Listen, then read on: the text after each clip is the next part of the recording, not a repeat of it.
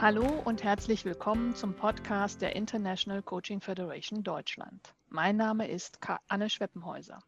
Heute spreche ich mit Carsten Draht. Herzlich willkommen, lieber Carsten. Hallo, liebe Anne, danke, dass ich hier sein darf. Für die, die Carsten Draht noch nicht kennen, Carsten Draht hat langjährige Führungserfahrung als Unternehmensberater und Manager bei namhaften internationalen Konzernen, ist seit 2006 Executive Coach mit Top-Managern und Führungsteams und Managing Partner bei Leadership Choices in Wiesbaden. Er hat eine interessante Vita. Er ist Ingenieur, MBA-Coach, Heilpraktiker für Psychotherapie, Autor und Weltumradler. Dazu ist er ein gefragter Keynote-Speaker im Bereich Führung, Motivation und Resilienz. Und Leadership Choices ist ein langjähriger Kooperationspartner von ICF Deutschland. Carsten, du beschäftigst dich jetzt seit über zehn Jahren mit Resilienz. Wie ist es dazu gekommen und was hält dich bei diesem Thema? Hm. Ähm, ja, häufig hat das ja was mit einem selbst zu tun. Also ich glaube, im Kern ist es die Frage, die ich mir selber gestellt habe, als ich noch in großen Konzernen Manager war, bin ich eigentlich hart genug für diese Welt? Und äh, da hängt sicherlich auch eine Grenzerfahrung mit zusammen, die ich gehabt habe ähm, in meiner Rolle, dass ich einmal einen Hörsturz hatte und ähm, dann auch gemerkt habe, ja, also es gibt also eine Situation, wenn ich das tue, was sozusagen in mir drinne ist, ähm, dann, dann führe ich mich selbst an eine Klippe und da kann ich auch runterfallen. Und das war so ein Moment, wo ich, wo so ein, so ein, ja, so ein Wendepunkt, wo ich gemerkt habe, okay, ich kann jetzt ähm, nicht mehr mehr arbeiten und weniger schlafen. Das löst die Probleme jetzt nicht mehr. Ich muss irgendwas anders machen. Und dann bin ich auf die Suche gegangen und ich weiß noch, irgendwann bin ich über einen Harvard Business Review Artikel von Daniel Coutu gestoßen, How Resilience Works. Und da bin ich zum ersten Mal so bewusst auf diesen Namen ähm, gekommen. Das war so um die 2010 und das war schon, da war ich so wie angefixt, so elektrisiert. Ich wollte das wirklich verstehen und habe gesagt, das will ich verstehen und das hatte was definitiv mit mir zu tun. Und ja, dann führte irgendwie eins zum anderen. Ich habe angefangen, mich da reinzugraben, mir Resilienzmodelle anzuschauen, hatte wirklich so den Anspruch zu verstehen, was sind denn die Wirkfaktoren. Im, im Resilienzbereich spricht man ja viel von Schutz- und Risikofaktoren, die also Widerstandsfähigkeit äh, stärken. Was lässt sich beeinflussen? Was lässt sich vielleicht auch nicht beeinflussen? Und wie kann man sowas eigentlich umsetzen? Und wie kann man das auch unserer Klientel, also wir arbeiten ja mit Führungskräften, wie kann man das unserer Klientel so rüberbringen, dass es ähm, auch anschlussfähig ist, dass es attraktiv ist, dass man es also ressourcenorientiert sozusagen positioniert. Und all das waren so die verschiedenen Schritte, ähm, die wir über die Jahre gemacht haben, um das immer wieder neu zu justieren, neu zu portionieren. Und daraus ist dann das FIRE-Modell ähm, der ähm, Resilienz entstanden. Also FIRE steht für Factors Improving Resilience Effectiveness. Das ist eine Marke von uns, die wir uns mittlerweile haben schützen lassen. Und dahinter verbirgt sich quasi ein Modell mit Wirkfaktoren. Und ja, das ist sozusagen dann der Kern unserer Arbeit geworden und ist heute einer der Tätigkeitsschwerpunkte zehn Jahre später von Leadership Choices. Ja, vielen Dank. Du hast ja jetzt schon gesagt, dass es dieses FIRE-Modell gibt. Wie arbeitet ihr denn bei Leadership Choices im Bereich über Resilienz und vielleicht auch mit diesem Modell? Mhm. Also wir haben angefangen in dem Bereich Einzelcoaching zu arbeiten, weil wir gemerkt haben, erstens ist das Thema natürlich schambehaftet. Ähm, keiner oder kaum einer kommt in ein Coaching zu uns, wo ja häufig auch der Vorgesetzte und die Einkaufsabteilung und die Personalabteilung involviert sind und sagt, ich habe hier ein Resilienzthema, ich würde gerne an meiner Resilienz arbeiten. Das ist irgendwie in der, ganz, ganz selten nur der Fall. In, in der Regel sind die Themen irgendwie anders gelagert. Aber wenn man reinschaut, ähm, wenn die Tür zugeht und wenn man anfängt zu arbeiten, dann merkt man, hm, da ist ein Thema mit, mit Widerstandsfähigkeit, da ist ein Thema mit Stress, da ist ein Thema mit Selbstmanagement, mit Selbstfürsorge, Selbstwahrnehmung, all diese Themen, die da sozusagen reinspielen. Und wir haben gemerkt, das ist so ein Feld, da hat es schon was damit zu tun, dass man nicht nur Fragen stellt, sondern dass man auch Ressourcen vermittelt. Und wir sind eigentlich von Hause aus, von unserer DNA eher wirklich eine Coaching-Firma und wir haben ähm, ganz, ganz lange überhaupt keine Workshops angeboten. Aber da war so die Geburtsstunde, wo wir gesagt haben, das macht eigentlich wirklich Sinn, das in einen Workshop zu packen, weil man dann in zwei Tagen oder in drei Tagen konzentriert ähm, und fokussiert die Themen rüberbringen kann und die Ressourcen bereitstellen kann, die für die Arbeit an der eigenen Resilienz ähm, benötigt werden. Und so arbeiten wir dann immer Coaching und Workshop in, in Kombination. Also aus dem Coaching gehen die Klienten in den Workshop und kommen daraus wieder zurück.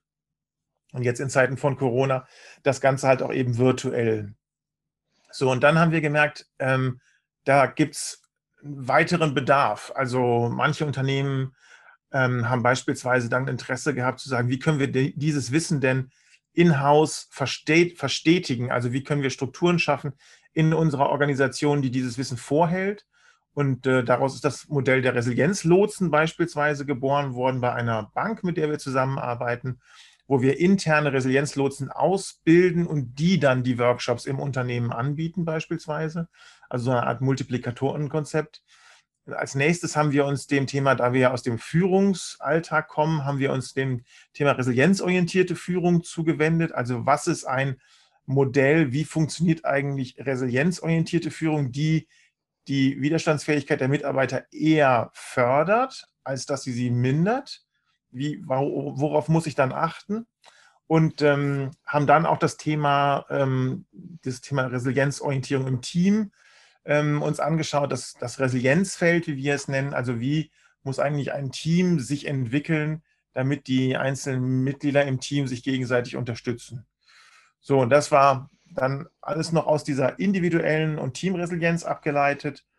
Und dann der letzte Stein oder der letzte ja, Wegstein, Wegmarke sozusagen war dann die, nächste, die letzte Frage, die wir uns gestellt haben, nämlich, wenn ich eine Organisation aufbauen will, die widerstandsfähig ist, also angenommen, ich bin Geschäftsführer von einem Mittelständler und bin von diesem Konzept der Resilienz überzeugt und möchte sicherstellen, dass auch meine Organisation an sich langlebig ist. Also nicht nur, dass es den Mitarbeitern und Mitarbeiterinnen gut geht, sondern dass die Organisation an sich langlebig ist. Wie würde das denn gehen? Und ähm, das war sozusagen der letzte Schritt mit meinem Buch Die resiliente Organisation. Und damit haben wir so dieses Spektrum oder dieses Resilienzuniversum von verschiedenen Seiten uns angeschaut und mittlerweile webt sich so diese Resilienzthematik so in alles rein, was wir tun. Also es steht nicht mehr unbedingt drauf, aber es ist häufig drin, wenn das Sinn macht. Das klingt total spannend. Also auch diese Entwicklung vom Individuum über das Team zur Organisation. Und ähm, vielleicht ähm, magst du ja auch sagen, wie siehst du denn gerade so die Resilienz, also dieses Thema, die Wichtigkeit dieses Themas in der Zeit, in der wir uns gerade bewegen, nämlich in der Corona-Zeit vor dem nächsten Lockdown? Ja, das ist, sind ja so Wellenbewegungen. Ne? Also die, die, die, Nachfrage ist natürlich enorm gestiegen. Das Thema ist äh, sehr präsent. Ähm, es wird viel darüber berichtet, geschrieben und ähm, die Frage ist, wie, wie dockt man jetzt sozusagen daran an?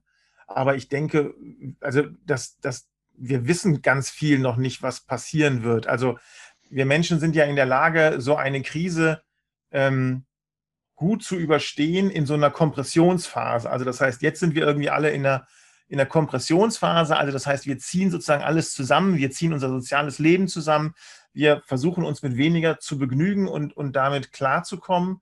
Und die, häufig ist ja der, der Fall, dass der Leistungsabfall und die, sagen wir mal, der, der Absturz in so ein dunkles Loch eigentlich erst kommt, wenn die Krise vorbei ist. Also die, die meisten leiden irgendwie in der Krise und dann gehen sozusagen die Schranken wieder auf, der Lock, die Türen gehen auf, der Lockdown ähm, hört auf und dann müsste es einem eigentlich besser gehen und dann tritt eben häufig die Situation auf, dass es einem nicht besser geht und dann merkt man erst, oh, hier stimmt jetzt aber irgendwas nicht. Und ich glaube davon, da wird ganz, ganz viel passieren, passiert auch jetzt schon viel, weil das ja eben nicht eine Krise ist, sondern verschiedene Wellen mit einem leichten Öffnung im Sommer und jetzt wieder neuem Lockdown und dieses Erneute und dieses Unvorhersehbare, das ist natürlich sehr, sehr anstrengend und belastend für Menschen, insbesondere für Familien mit, mit kleinen Kindern und Räumlichkeiten, die jetzt eben nicht das so ermöglichen, in die Natur rauszugehen. Und da sehen wir das auf verschiedensten Ebenen. Und im Firmenkontext sehen wir die, das gesamte Spektrum von Unternehmen, die also von der Krise eigentlich eher profitieren oder neutral sind, ähm, bis hin zu Unternehmen, die in die Kurzarbeit gehen, wo das Ganze existenzbedrohend ist, wo wirklich ähm, die Kernmannschaft abgebaut wird. Und ähm, da dieses ganze Spektrum, das belastet natürlich zusätzlich zur privaten Situation, kommt dann diese berufliche Situation hinzu. Und unsere Klientel, mit der wir arbeiten, sind die Führungskräfte und die sind davon nochmal in besonderer Art und Weise betroffen, weil sie halt eben die eigene Situation haben, die gesamtwirtschaftliche Situation der Firma und nochmal die Verantwortung als Führungskraft für die Mitarbeiterinnen und Mitarbeiter. Und äh, da kommen dann eben drei Faktoren zusammen und die meisten sind gut aufgebaut und können ja auch, sagen wir mal, gestalten, können das auch ähm, so gut es geht umsetzen, aber viele sind auch an einem Punkt, wo sie sagen, das ist jetzt aber auch ganz schön viel und ich bin mal gespannt, wie der Winter wird und, und wie ich da so durchkomme. Also von daher sind wir überzeugt, dass das dicke Ende noch kommt. Hm. Und ähm, wie kann Resilienz da helfen? Und ich habe ja auch verstanden und gehört, dass ihr was Neues entwickelt habt, das es noch nicht am Markt gibt. Und was könntest du uns dazu erzählen? Hm.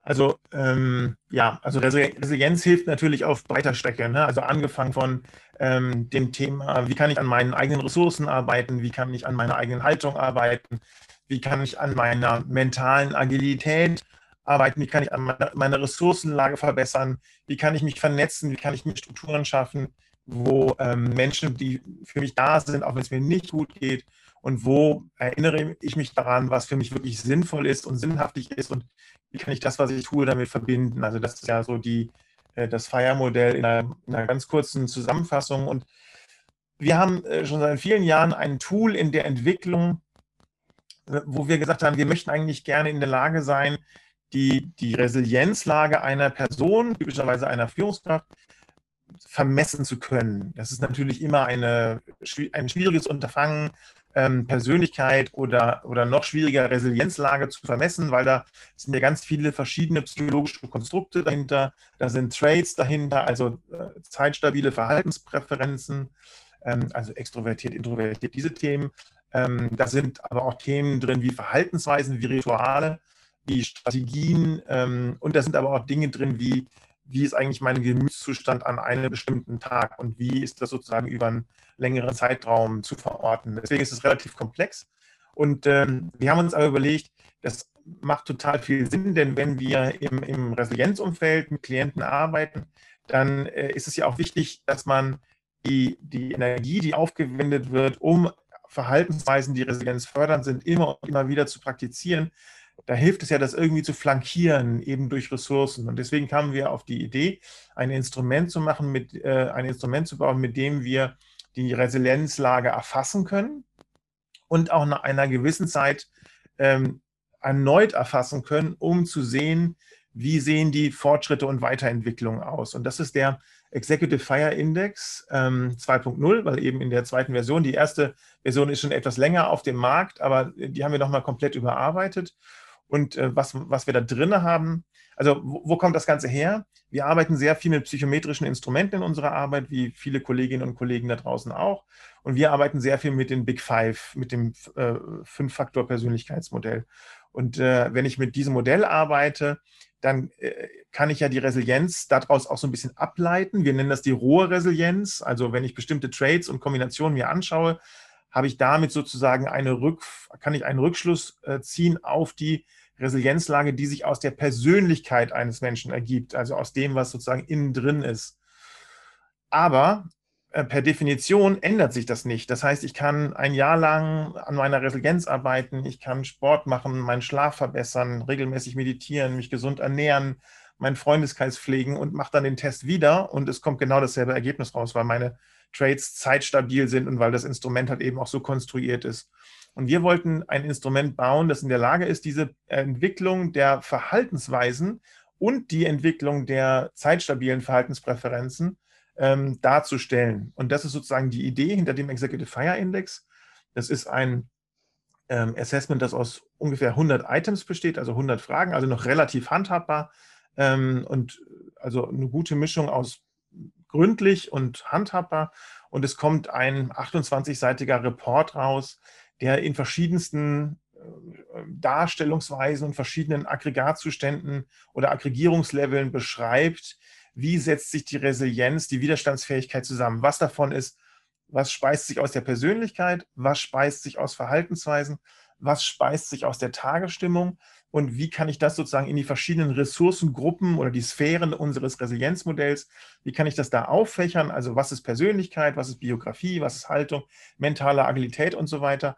Und daraus ergeben sich dann auch Verhaltenshinweise, also was könnte die Person noch besser machen. Es wird auch hingewiesen, das hier sind Schutzfaktoren, davon bitte mehr machen. Das hier sind Risikofaktoren, einfach das im Blick halten und gucken, wie kann ich auch dazu vielleicht Gegengewichte setzen. Und auch dann so diese tägliche äh, Praxis, diese reflektive Praxis auch, wie geht es mir eigentlich gerade? Mache ich eigentlich das, was mir gut tut? Bin ich in der richtigen Art und Weise unterwegs? Ist das sinnvoll, was ich da gerade tue? Dieses Rauszoomen, dass das eben auch erfasst wird in diesen Verhaltensweisen. Und äh, das Besondere an diesem Instrument ist quasi, dass es auch immer als Paar auftritt. Also das heißt, ähm, wenn das ein Klient macht, dann macht er das immer zweimal, nämlich am Anfang und dann auf einer gewissen Wegstrecke, sagen wir mal drei bis sechs Monate, sodass man auch ähm, echte Entwicklungen sieht und ähm, das ist sozusagen die, die Idee dahinter. Und das gibt es so unseres äh, Kenntnisstands auf dem Markt noch nicht, auch international noch nicht. Und äh, wir haben das jetzt ähm, entwickelt als Tool und bringen das jetzt äh, gerade auf den Markt und sind äh, ja extrem gespannt, wie die, wie die Rückmeldung ist. Wir haben schon sehr, sehr positive Rückmeldungen mit, von den Kunden, mit denen wir arbeiten, von den Pilotkunden. Und ja, also von daher sind wir extrem gespannt und, und kriegen ja aus den Zertifizierungsworkshops äh, sehr, sehr spannende Rückmeldungen und ja, freuen uns da auf die weitere Arbeit. Das klingt total spannend. Und vielleicht darf ich an der Stelle schon mal einen kleinen ähm, Veranstaltungshinweis geben.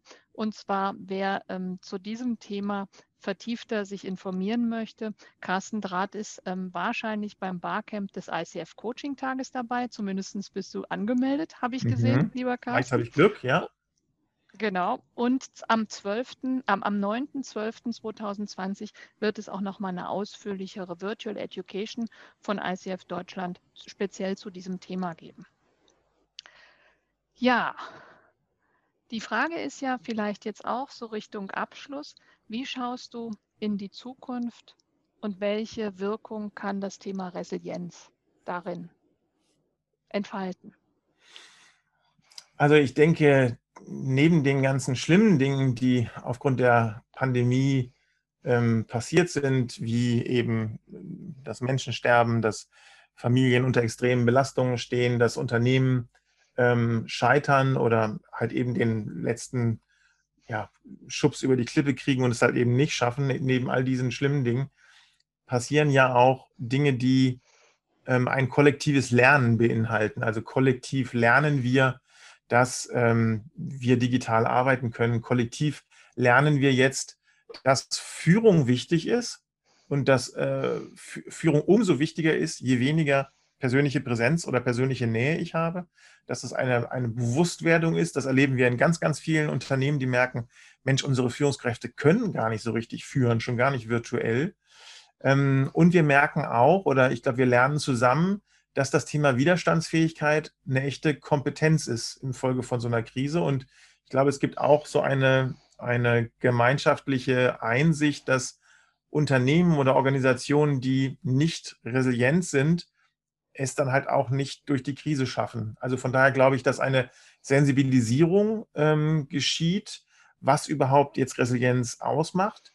Das Dumme ist, dass jetzt wieder das aufkommt, was wir immer versuchen zu verhindern, nämlich, dass Resilienz gerne mit Härte verwechselt wird.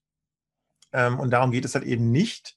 Ähm, das heißt, die Organisationen, die es gut durch diese Krise schaffen, obwohl das Businessmodell sozusagen in Frage steht, das sind ja die Organisationen, die es schaffen, zu reflektieren, ähm, gemeinsam auch zu gucken, wie müssen wir uns denn jetzt anpassen, wie müssen wir schnell sozusagen in eine andere Richtung gehen, klar über die Richtung sein, das dann ausprobieren und das halt eben mit einer, mit einer ganzen Organisation, die mitzieht.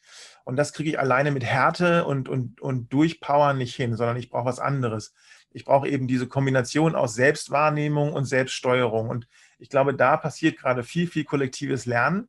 Und wir merken, dass die, also vor zehn Jahren, als wir angefangen haben, in der Firma uns mit dem Thema Resilienz zu beschäftigen, da war das so ein Bad-Thema. Das war so Psycho und das war so, ne, dann, da musste man so ein bisschen aufpassen, dass man nicht in die psychotherapeutische Ecke ähm, gesetzt wird, so als, als wir sind ja Business Coaches, wir sind ja Executive Coaches. Ich karikiere das so ein bisschen, aber es war schon so eine Diskussion, die wir hatten.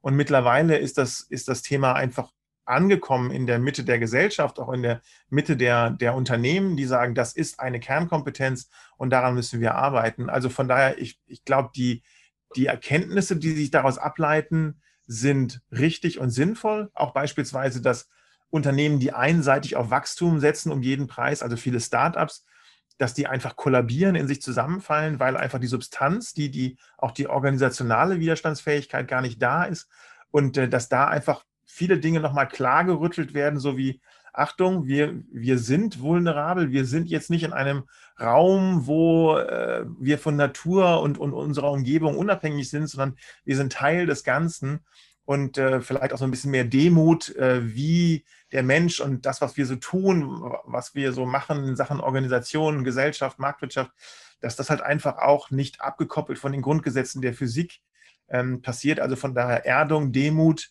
auch Erkenntnisse, um was es wirklich geht, was wirklich wichtig ist.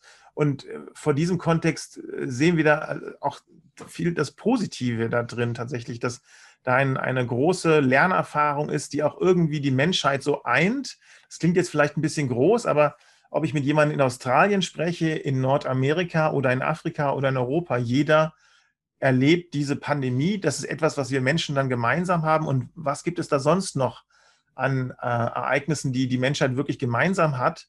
Und von daher, sehen, also auch wenn das, wie gesagt, ganz, ganz schlimm, die, die, das Leid ist, ist groß an vielen Stellen. Ähm, keiner möchte in der Situation sein. Und wir haben Kollegen in der Firma, die auf äh, im Krankenhaus waren und, und betroffen waren von Corona. Das will niemand einem wünschen. Und dennoch, das ist eben das Paradoxe dabei, und dennoch passiert äh, so vieles in einer Art und Weise, wo man sagen muss, das war vorher nicht möglich, das war vorher nicht denkbar.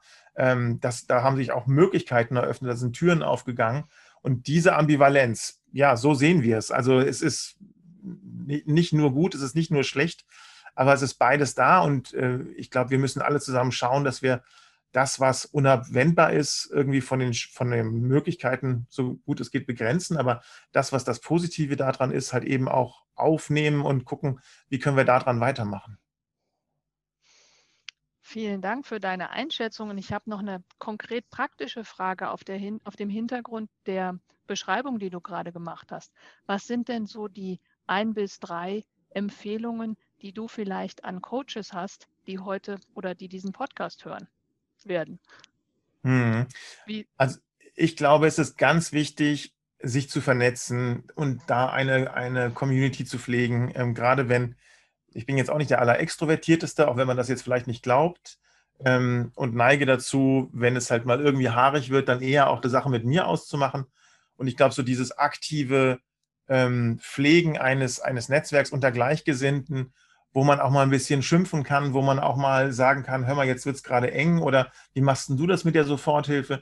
Dieses, also ich glaube, das ist einmal so ein ganz, ganz wichtiger Teil und dann halt eben raus, rausgehen, raus in die Natur. Da ist eine Welt da draußen, die man gerne auch mal vergisst. Äh, ich selber neige auch dazu, zu viel zu arbeiten, aber einfach alles mitnehmen an Natur, was irgendwie geht, was einen erdet, ähm, weil da einfach eine ganz starke Ressource ist, und dann halt auch nochmal schauen, warum mache ich das eigentlich alles? Also was ist so die, was ist so die Sinnhaftigkeit dahinter? Und die kann gerne mal verloren gehen bei so einer Situation. Und da einfach nochmal bewusst drauf schauen, wie kann ich mich da nochmal bewusst mit verbinden? Warum mache ich das hier eigentlich? Und was lerne ich jetzt da draus? Was heißt es auch für mich selbst? Und wie kann ich mich da sozusagen neu ausstellen? Also dieses bewusste sozusagen drauf rumkauen, auch vielleicht auf dem eigenen Schmerz den man verspürt, weil halt Sachen nicht so funktionieren, wie man sie gerne hätte, weil man mit dieser neuen Welt vielleicht nicht klarkommt. Genau da in derselben Situation stecken ja die Führungskräfte, unsere Kunden auch drinne. Und von daher ist es gut, wenn wir auch verspüren, das geht uns auch nah, das tut uns auch weh, weil genau so geht es unseren Kunden. Und das macht uns ja nur noch wertvoller und nur noch glaubwürdiger, dass wir eben wissen, wie es sich anfühlt und weil wir es auch geschafft haben, vielleicht für uns damit umzugehen. Also das wären so meine Hinweise dazu. Lieber Carsten, vielen, vielen herzlichen Dank für deine Einsichten und auch deine Einschätzungen, die mich sehr berührt haben. Und wenn unsere Zuhörerinnen und Zuhörer mehr über dich und deine Arbeit erfahren möchten, dann findet ihr, finden Sie das unter Carsten Draht, unter Leadership Choices, leicht zu finden. Und ähm, ich möchte die Gelegenheit an dieser Stelle noch nützen.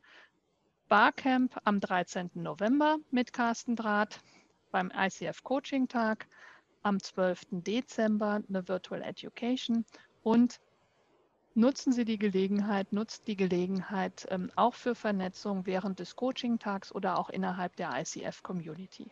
Vielen, vielen Dank, Carsten. Danke, liebe Anne. Vielen Dank.